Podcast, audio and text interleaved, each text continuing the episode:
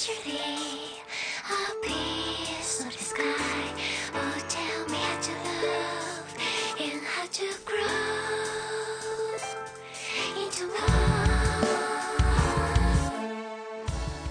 町の小さな雑貨店へようこそ直樹と申しますこの番組は私の狭くて浅い知識を小さな雑貨店に例えた上でメジャーマイナー面白い面白くない問わず収録日に話したいと思った作品について話すポッドキャストでございます。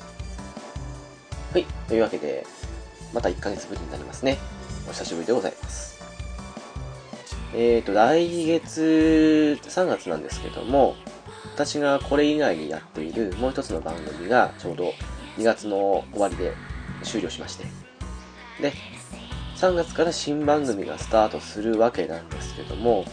やっぱり新番組というのもありまして最初の1ヶ月間は毎週配信というか一応各週ぐらいでいこうかなと思ってるんですけど最初の1ヶ月間だけはちょっと多めに配信したいなという都合上町の小さな雑貨店なんですけども来月はちょっとお休みさせていただきます。で、えー4月ですね。4月からまた通常通りに営業するというか配信しますのでその辺はご了承くださいませ。で今回からなんですけどもまたいつも通りというか前回前々回とガンダム会が続きましたけどもまた通常通りになりますのでお付き合いよろしくお願いいたします。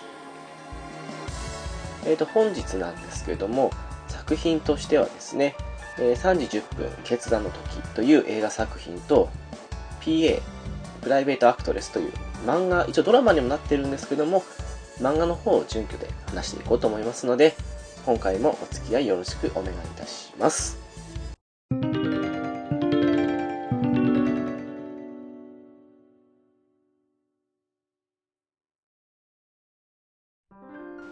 はい、というわけで、毎回の通りですけども、お便りからいきたいと思います。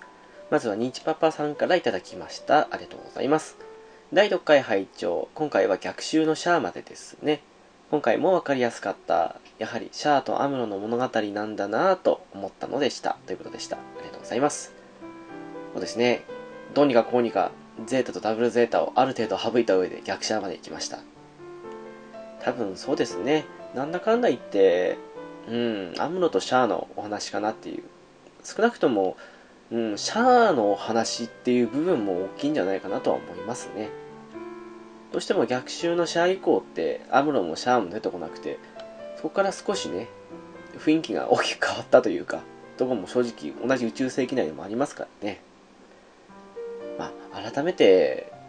というか、スパロボとかでもね、相変わらず現役でというか、人気あって出てるわけですから、今振り返ってみるのもいいんじゃないかと思いますしまだねその昔のそれこそ宇宙世紀の初めの方というかユニコーンが人気でしたけどそこに至るまでのガンダムの歴史というのはあんまりよく分かっていないそんな人とか10代20代の方とかもいるかもしれないですけども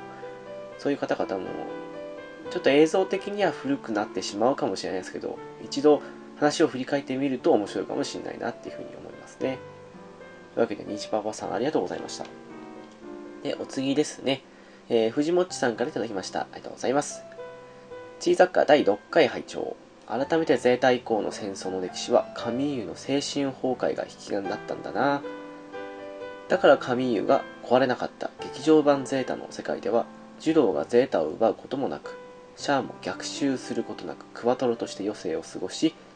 以後のガンダム世界がなかったことになったのかということでした。ありがとうございます。そうですね、やっぱり、うん、なんだかんだ言って、カミーユの精神崩壊が引き金だったんじゃないかなというふうには個人的には思いますね。うん。だからこそね、藤本さんがおっしゃるように、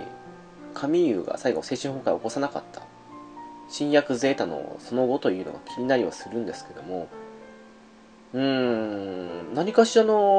動きがあるかなと思ったんですけど、あれからもう10年以上経ってて、未だに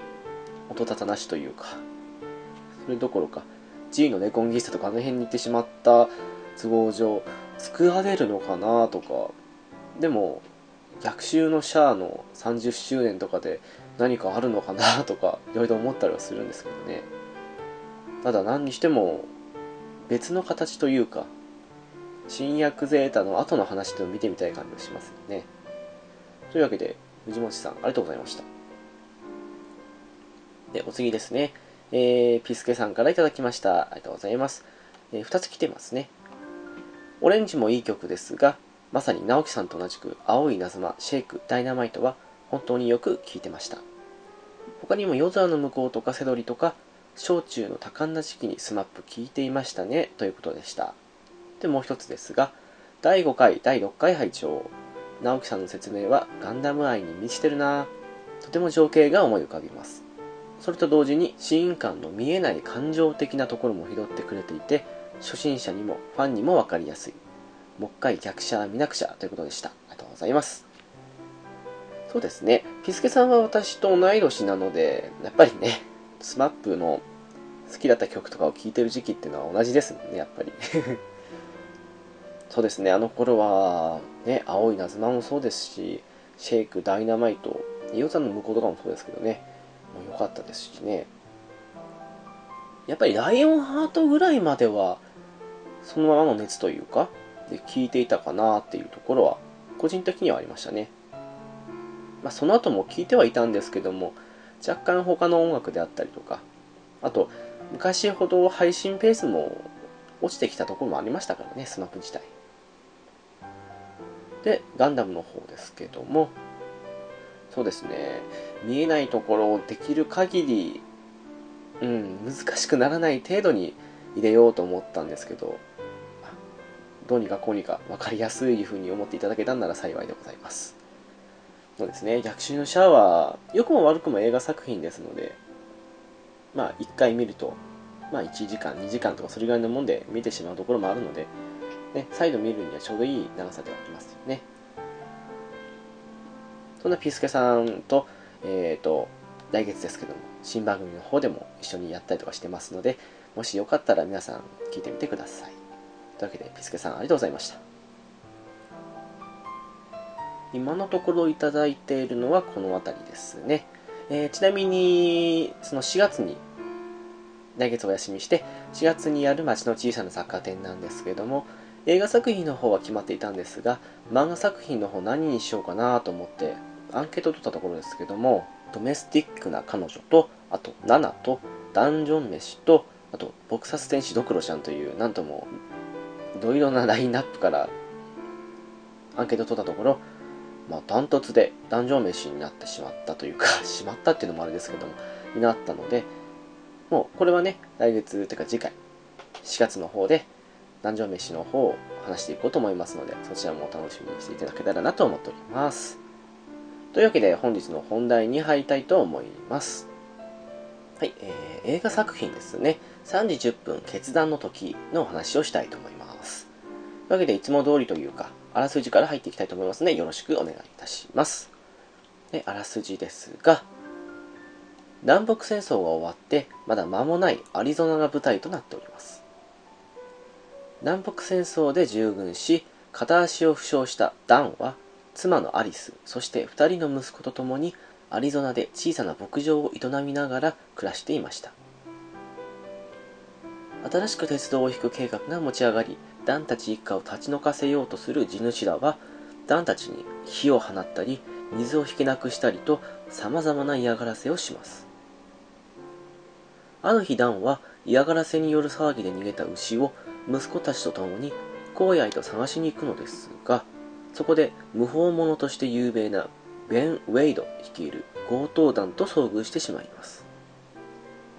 ウェイドたちに見つかったダンは息子たちの安全を優先するため乗っていた馬をウェイドに引き渡しますそして一味に襲撃された馬車の近くで探偵者の賞金稼ぎバイロンを救助しますその後町へと向かったダンは酒場でウェイドと再会します。部下たちと酒場で酒を交わしていたウェイドは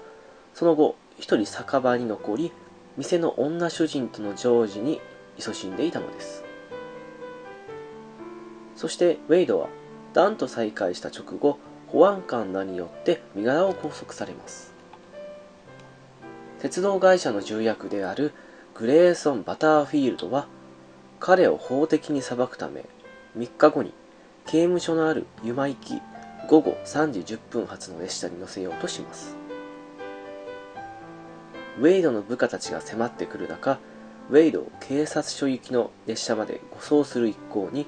ダンも借金を返すために志願するといったお話でございます。はい。ちょっといつもより少ないというか短いですけどもこんな感じですね。そんなこの映画ですが2007年の映画ですね。近年では割と珍しいんじゃないでしょうかね。西部劇を扱った作品でもあります。というのももともとはですけど1957年の映画で「えー、決断の3時10分」という作品があるんですけどもそちらのリメイク作品となっているわけですね。ちょっと私自身このリメイク作品の元となった「決断の3時10分」の方は見たことないんですけどもまあ多分ところどころ今風にしてる部分もあるんですかね。ちょっと機会あったら見てみたいとは思うんですけども。でこの作品なんですけども以前この番組でも取り上げましたアイデンティティの監督ジェームス・マン・ゴールドの作品でもあるわけです。実際そうですね個人的に西部劇の映画ってそれほど多く見たことってないものでそういう意味でもすごく見た時って新鮮な感じはしちゃいましたね。ダンは苦しい生活を何とかしたいですしそして捕まったウェイドは刑務所行きから逃げたいわけでそれぞれの思惑で動くわけです。ただダンは非常に信念の強い人物であってでウェイドもね第三人ではあるんですけども不思議な魅力を持っていてそしてつかみどころのない人物なわけです。ダンはウェイドの言葉に揺さぶられながらもそしてウェイドもねダンに興味を持ちながら物語はとある決断の瞬間というかそこまで進んでいくわけなんですけども元が昔の作品だけあってというかお話自体はね非常にシンプルにできているんですね。ただシンプルながらもてか逆にシンプルだからこそと思うんですけども話が結構分かりやすい上によくできているっていう感じですよね。比較的序盤はトントン拍子で進むのでぼーっとというかうっかりしながら見てるとその展開に取り残されちゃうかなっていう風になるかなと思います。正直私も最初見てであれどうしてこんな展開になったんだろうぐらいの感じになってで2回目見た時にあーって感じだったのでで西部劇ってちょっと私なんかは個人的にねガンマンの1対1の決闘みたいなそういうものをやっぱり期待しちゃってというかそういうイメージがあって見たんですけども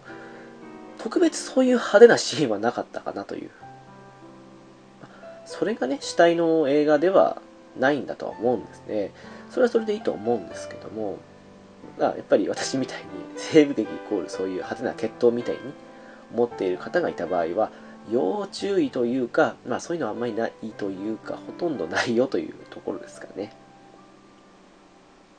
で、あとはね、そういう意味で言うなら、本当に良くも悪くも、ダンとウェイドの話に尽きると思うんですよね。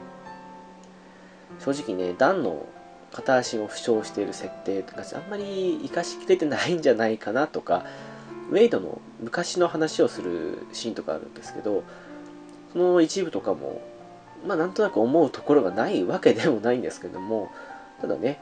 なかなか西部劇自体に見慣れていなかったというか、そういうのを抜きにしても結構面白い映画だったなと思うので、まだ見たことない方、どうだろうな。まあいるにはいると思うので、一度ご覧になってみてはどうでしょうか。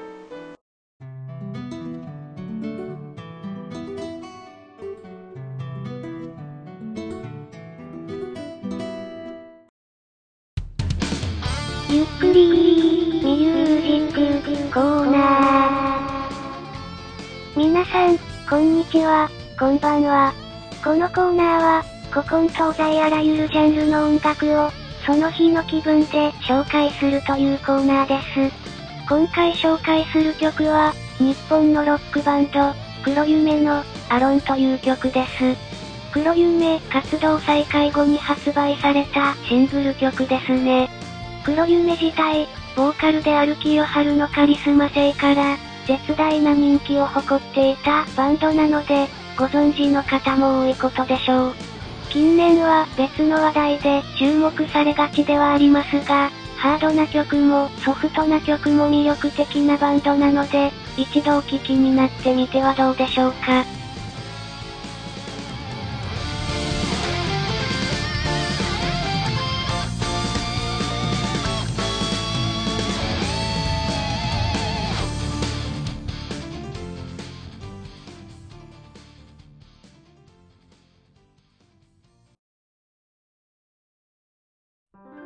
ゆっくりミュージックコーナーいかがだったでしょうか？えー、アローンは、黒闇の復帰後としては、ミザリーの次ぐらいかな？に発売されたシングル曲ですね。活動停止後にも、ボーカルの清春自体が、サッツであったりとか、あとは、ソロであったりとか、で、活動してましたけども、うん、ソロに入った頃からですけども、個人的には、少し聴くかなぐらいになっちゃってたんですよね。私、弟がいまして、弟がね、清春好きなのもあって、結構何も言わなくても CD を持ってきてくれたりとかっていうのもあって、うん、比較的簡単に聞くことはできたんですけども、まあ流して聞くレベルで聞いてたかなっていう。でも、まあ全く聞かないレベルでもないという、まあ興味がないわけではなかったっていう、そういう中途半端な時期が正直あったんですよね。多分、まあ、黒い目時代の楽曲が好きなのもあって、なんとなく自分の中の聴きたい曲調と清春ソロでの曲調が微妙にずれてたのかなっていうふうに今なら思うんですけども。ただね、復帰後、ミザリーを聴いた時にも思ったんですけども、今回紹介したアローン、これを聞いた時は、あ、黒い目だっていうふうに思っちゃったんですよね。さツやソロでの印象というよりやっぱり黒い目の楽曲だなっていう印象が強くて久々に黒い目としての清原が作った曲っていうそういう印象があってそれで結構聴いたなっていう結構どころじゃないなかなり聴いたなっていう感じがして。札の時もねバビロンとかそういうアルバムやたら聴いたりとかしましたしうん聴いてはいたんですけどもソロの方でも一通りは聞きながらもなんとなくピンとくるほどではないと言ったら失礼ですけども昔の方が好きな曲多かったかなっていうところがあって。でもまあなんだかんだ言って一番聴いたアルバム何って言われたら、うん、黒い目時代のアルバムになるかなっていう。フェイクスターとかね。あとドラッグトリートメントとかもかなり聴きましたしあとねなんだかんだ言って黒い目のベストアルバムが一番聴いたかなっていう感じとしますね。今みたいにというか、今よりもっと10年以上前ですけども、MD コンポとか当時ありましたけども、まだね、MD も出てきたかどうかっていう、少なくとも出ててもまだ買えなかったそんな時期だったので、テープに落とすと結構音って当時悪くなってたし、CD で聴きたいとか、あと、一曲一曲飛ばしたいとか、そういうのもあって、結構 CD 入れ替えして聴いてた時期って長かったですけども、うん、そういう意味でもね、ベスト版って一番気楽じゃないですか。だから、うん、黒目時代のそのベストアルバムもよく聴いてたし、もう当時だと、そうですね、グレーのベストだとか、あとビーズのね、プレジャーとかトレジャーなんかもベストアルバムだったんで、聴く率が多かったかなっていう、そんな懐かしい時代ですけどね。多分、6対4ぐらいかな。ハードディスクよりソフトディスクの方が効いてた割合多かったですね。黒闇のベストに関してはですけど。まあ今でもね、時々聴きたくはなるんですけども、もう CD 自体も全部段ボールに入れてお尻にしまっちゃった都合もあって、一応 iPod というか iPhone とかの方にも入ってはいるんですけども、なんとなく CD を引っ張り出したいような、でもちょっとめんどくさいようなとか、そんなところで結局いいやってなっちゃうんですよね。で、話を戻しますけども、今回紹介したアロン、ね、非常にかっこよくて、そしてメロディアスなところも含めて、まあ、ポップな方面に行ってたというか、そういう曲を発表してた頃の黒夢色が全開な曲だなっていうふうに思うので、よかったら聴いてみてはいかがでしょうか。ゆっくりミュージックコーナーでした。はい、というわけで、本日最後の作品に行きたいと思います。えー、PA、プライベートアクトレスですね。はい、というわけで、こちらもまずはあらすじの方からいきたいと思います。はい、あらすじですが、主人公である女子高生小早川志央は、学校には内緒で、ある特殊なアルバイトをしていました。そのアルバイトとは、PA、プライベートアクトレスと呼ばれるもので、依頼者と契約を結び、依頼者の要望に応じた役を演じるというものです。演じる役も様々で、依頼者の家族、友人役であったり、時には多くの愛人を整理するため、本命の恋人役をするといったものまで、依頼者の数だけ役が存在するといった内容です。数多い PA の中でも、シオは本物と錯覚するほどの優れた演技力、優れた容姿、度胸を持っていました。プロの女優としても大成功を収められるのではと思えるほど、シオの実力は突出していましたが、彼女にはそうできない理由がありました。自身が芸能界きっての大女優、長澤さゆりの隠し子であること。そして、彼女は世間では独身とされていること。そして、シオの実の父親が妻子持ちの大物俳優であること。そういった複雑な理由からシオは女優にはならず現実世界で演じることを選んでいました。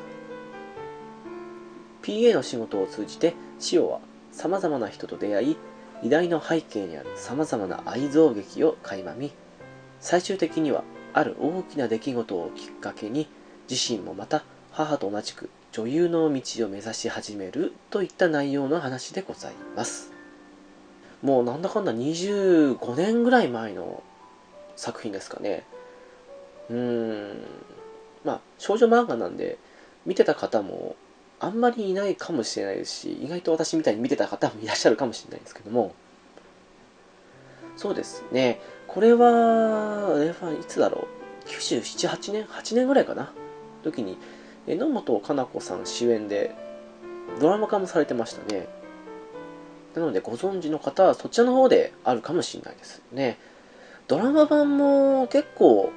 面白かったなと思いましたし、主題歌だったね、グローブの曲も好きだったんですけども、なんだかんだ言って私は漫画版の方が馴染みあるし好きだったかなっていうところですかね。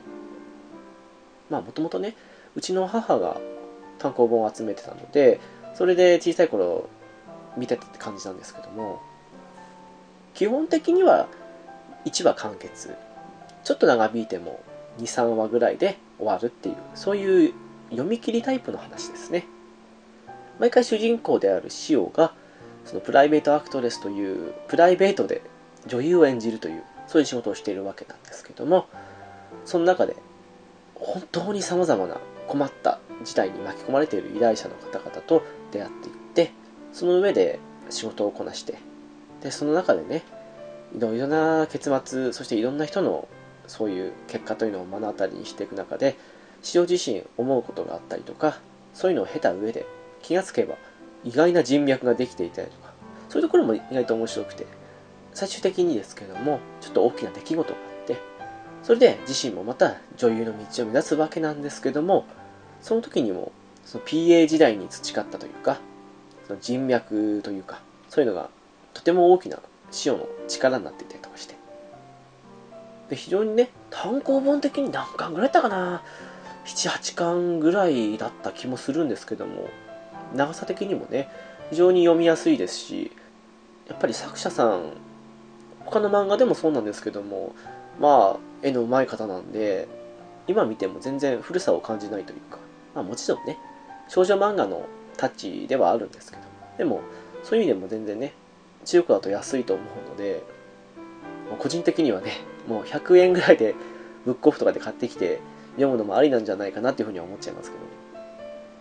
やっぱり魅力としてはそうですね。すごく主人公の塩自身に魅力があるんですよね。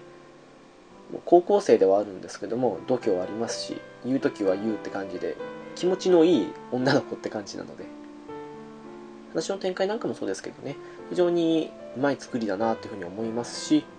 起承転結なんかもしっかりとできているので、でその辺で言うなら時代を選ばず読めるんじゃないかなと。ドラマ版に関しては今見ることの方が難しいかもしれないですけども基本的にはねこの原作ありきでのドラマ版だったのでそちらの方もなかなか面白かったなとは思ってますね。ただ個人的にあんまり榎本かな子さんがそんな好きだったわけじゃなかったので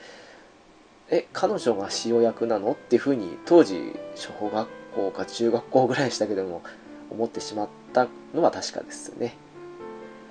なのでねドラマ版はなかなかどうなんだろうな。ネットで落ちてたりするのかな？わかんないですけども。でも漫画版に関してはやっぱりかなり前の作品なのもあって安価で手に入ると思いますのでもし興味ある方いらっしゃいましたらぜひぜひ、うん、購入してみてもいいんじゃないかというか。ただねやっぱり少女コミックのところにもし男性の方ですと行くのはちょっと勇気あるかもしれないのでその辺だけはちょっと申し訳ないというかまあネットで買えばいいとかってもありますけども。うん。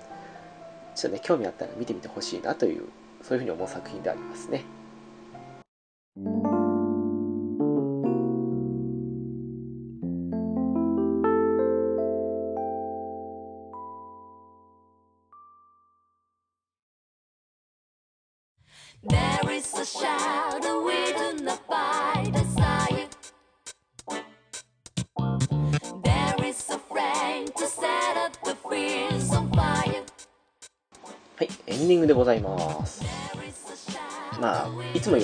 短い感じもしたかもしれないですけども。でも